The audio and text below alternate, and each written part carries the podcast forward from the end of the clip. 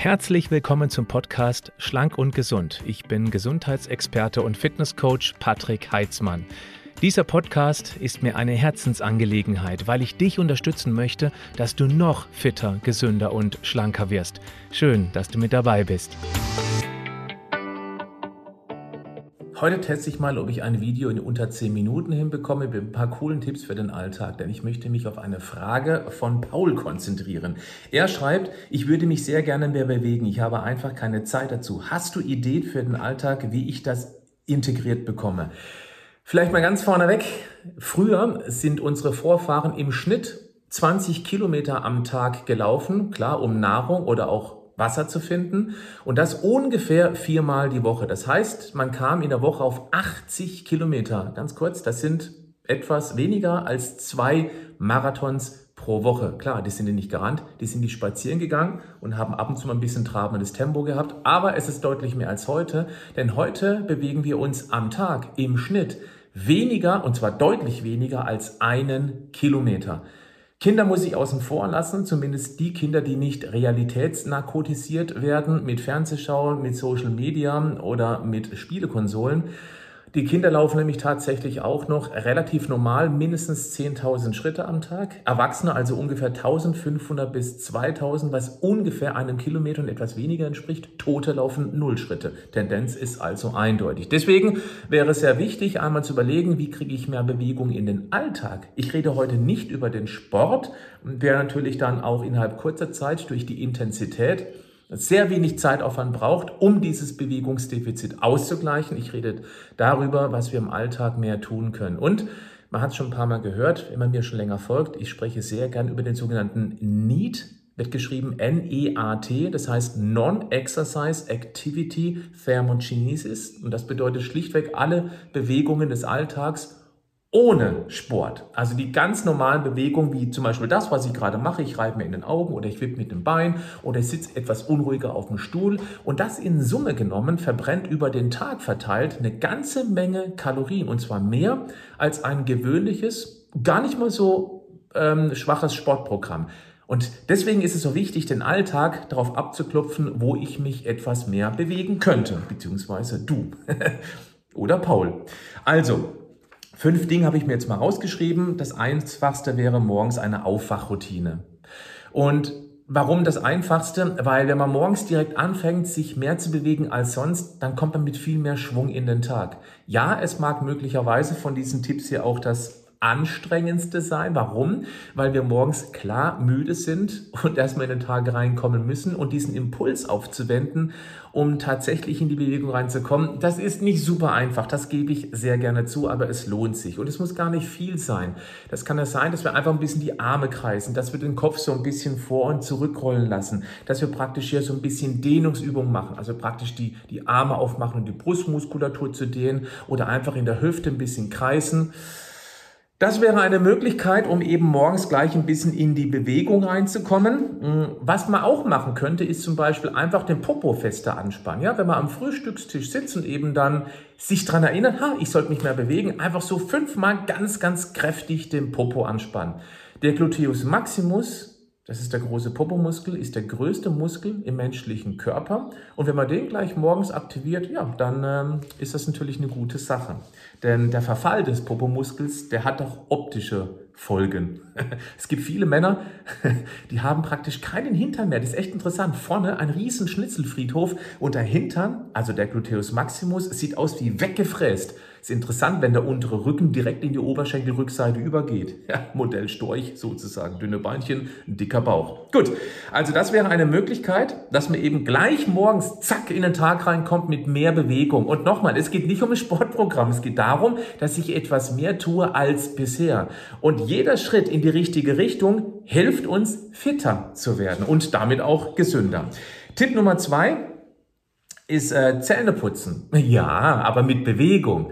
Ich äh, sage da ganz gerne, wie ich das mache. Also ich habe eine Zahnbürste, eine elektrische und wenn ich dann die Zähne ähm, putze, klar, morgens zwei Minuten, abends zwei Minuten, dann laufe ich mit der Zahnbürste durch meine Wohnung und mache irgendwas. Ich räume auf dem Schreibtisch ein paar Sachen weg oder ich gehe zum Fenster vor und gucke mir einfach so ein bisschen die Umgebung an. Also ich bin in Bewegung. Es gibt ganz, ganz seltene Momente, wo ich wirklich stumpf vorm Spiegel stehe und mich selber angucke.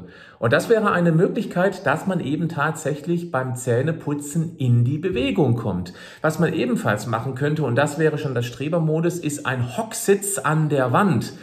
Ähm, ja, kann ich jetzt nicht vormachen vor der Kamera. Ich habe hier zu wenig Platz und für die Podcast Hörerin, Hörer bringt es sowieso nichts. Stell dir vor, du stehst ganz press an der Wand mit dem Rücken, mit dem ganzen Körper und dann tippelst du mit den Füßen etwas vor und dann kommst du mit dem Oberkörper runter. Das heißt, du hast irgendwann dann praktisch, also wenn das die Oberschenkel sind, dass die Unterschenkel hast du 90 Grad Winkel, das wäre schon der absolute Superstrebermodus, muss gar nicht sein. Du kannst ja einfach so leicht schräg an der Wand sitzen, sodass die Oberschenkel vor der Seite so eine Art 45 Grad Winkel hat. Unterschätzt das nicht, wenn du das die zwei, vielleicht auch drei Minuten Zähneputzen an der Wand machst, das zwiebelt ganz schön in die Oberschenkel rein.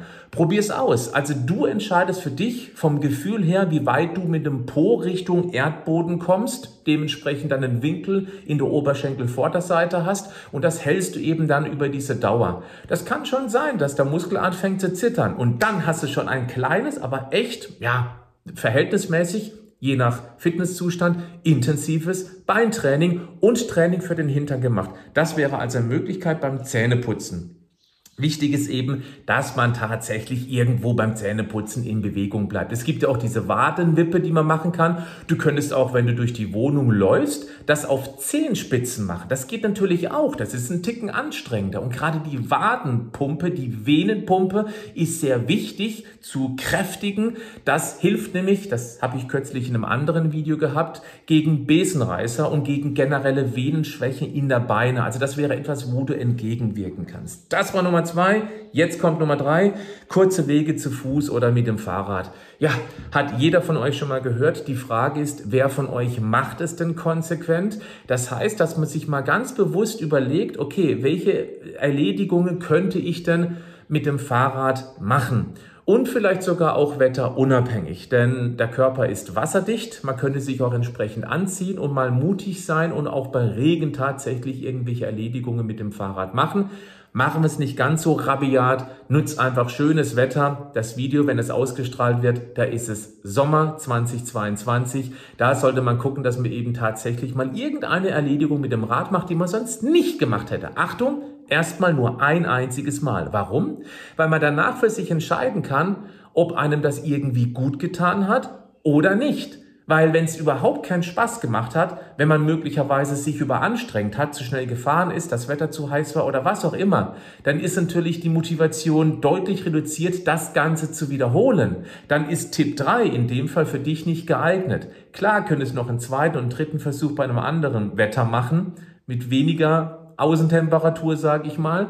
Aber wenn du das eben wiederholst und dir macht es einfach keinen Spaß oder es klaut dir zu viel Zeit, dann ist dieser Tipp nicht geeignet.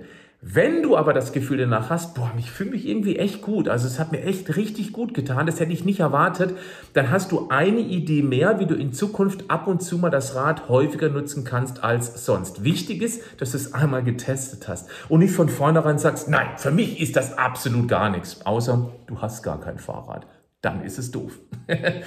ähm, dann besorgst du halt eins. So, dann ähm, Nummer vier, öffentliche Verkehrsmittel nutzen. Hört sich jetzt erstmal komisch an, geht aber darum, dass wir das Auto stehen lassen. Äh, bei den hohen Benzinpreisen könnte das möglicherweise auch endlich mal diesen Ruck wert sein. Klar, das geht nicht für alle von euch. Manche leben auf dem Land, die sind aufs Auto angewiesen. Aber deswegen biete ich hier fünf Tipps an, von denen man sich wichtig nur einen einzigen aussucht. Bitte nur einen. Und Zähne putzen sollte hoffentlich jeder. Das ist auch sozialverträglich für die, die sich in deiner Nähe befinden. Und dann könntest du eben nur diesen Tipp anwenden oder morgens eben diese Bewegungsroutine reinbringen aber öffentliche Verkehrsmittel, wo es geht. Und da gibt's noch ein paar extra Tipps. Ich beispielsweise, wenn ich mal mit dem Bus fahre, ich bin ja beruflich auch zumindest vor Corona viel unterwegs gewesen auf den Bühnen Deutschlands und habe Vorträge zum Thema gehalten. Und was ich mache, ich fahre relativ selten Taxi, ist mir schlichtweg zu teuer, sehe ich nicht ein. Deswegen nutze ich auch sehr gerne öffentliche Verkehrsmittel und ich stehe so gut wie es geht. Ich stehe im Bus oder in der S-Bahn beispielsweise.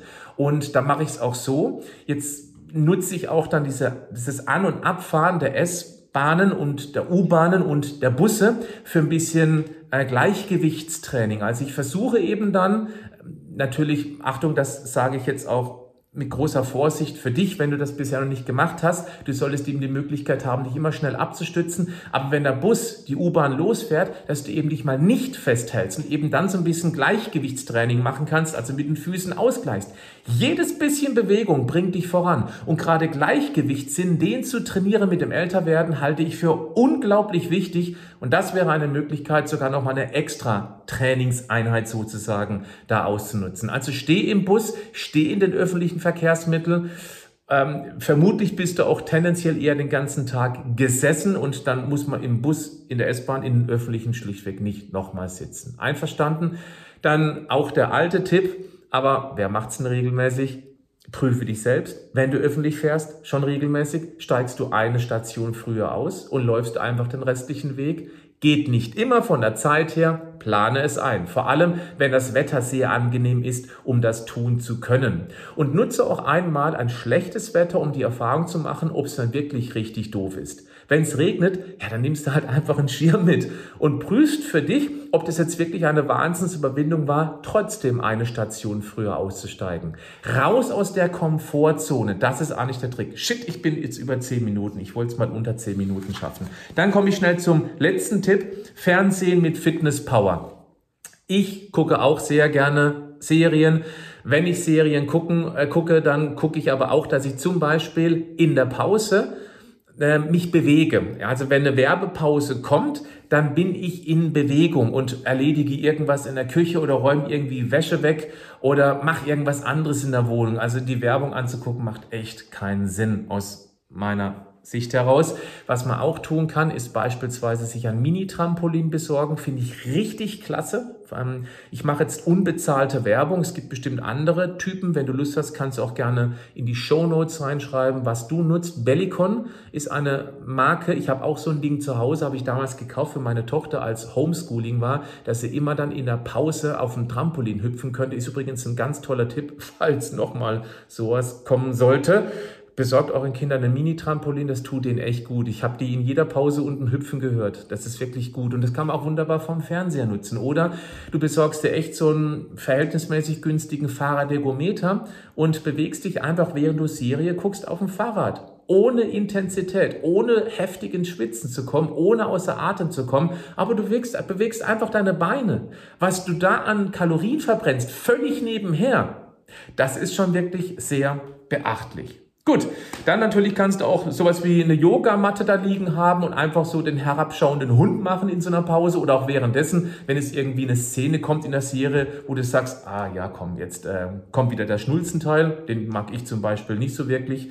Hm, ich mag mehr Action und dann kann man eben vielleicht in der Zeit irgendwas machen. So, das war's für heute. Meine Frage an dich, hast du noch mehr Tipps, was man eben außer diesen fünf Ideen machen könnte? Und Vielleicht noch hinten dran geklappt. Häufig kommt die Ausrede, ja, ich kann mich nicht mehr so bewegen, ich habe Gelenkschmerzen. Da muss ich sagen, auch gerade weil ich jetzt wieder zwei wahnsinns tolle Feedbacks bekommen habe per Instagram aus unserer Community, die von Vita Moment den Gelenkkomplex zu sich genommen habe, haben.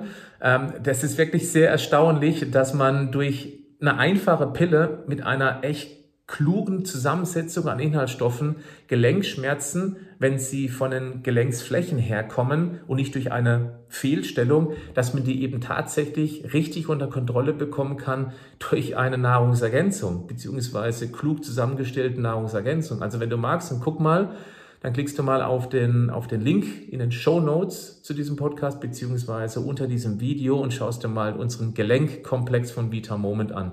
Da darf ich auch gerne sagen, ich habe es auch schon mal irgendwo erwähnt, dass meine Mutter, das ist jetzt vielleicht zwei, drei Monate her, glaube ich, da hat sie mir gesagt, seitdem sie äh, diesen Gelenkkomplex nimmt, ich habe ihr natürlich auch gegeben, weil sie Knieschmerzen hatte, war sie ganz überrascht, dass die tatsächlich wie weggeblasen sind. Und das mit einer Nahrungsergänzung. Das ist schon wirklich, manchmal ist es auch für mich erstaunlich, wie einfache Nahrungsergänzungen tatsächlich zum Wohlbefinden beitragen können. Denn wer weniger Gelenkschmerzen hat, hat, der bewegt sich natürlich auch deutlich lieber. Okay, jetzt bin ich bei knapp 15 Minuten. Tja, ähm, jetzt machen wir Schluss. Okay, also bleib gesund, aber mach auch was dafür. Bis dann. Tschüss.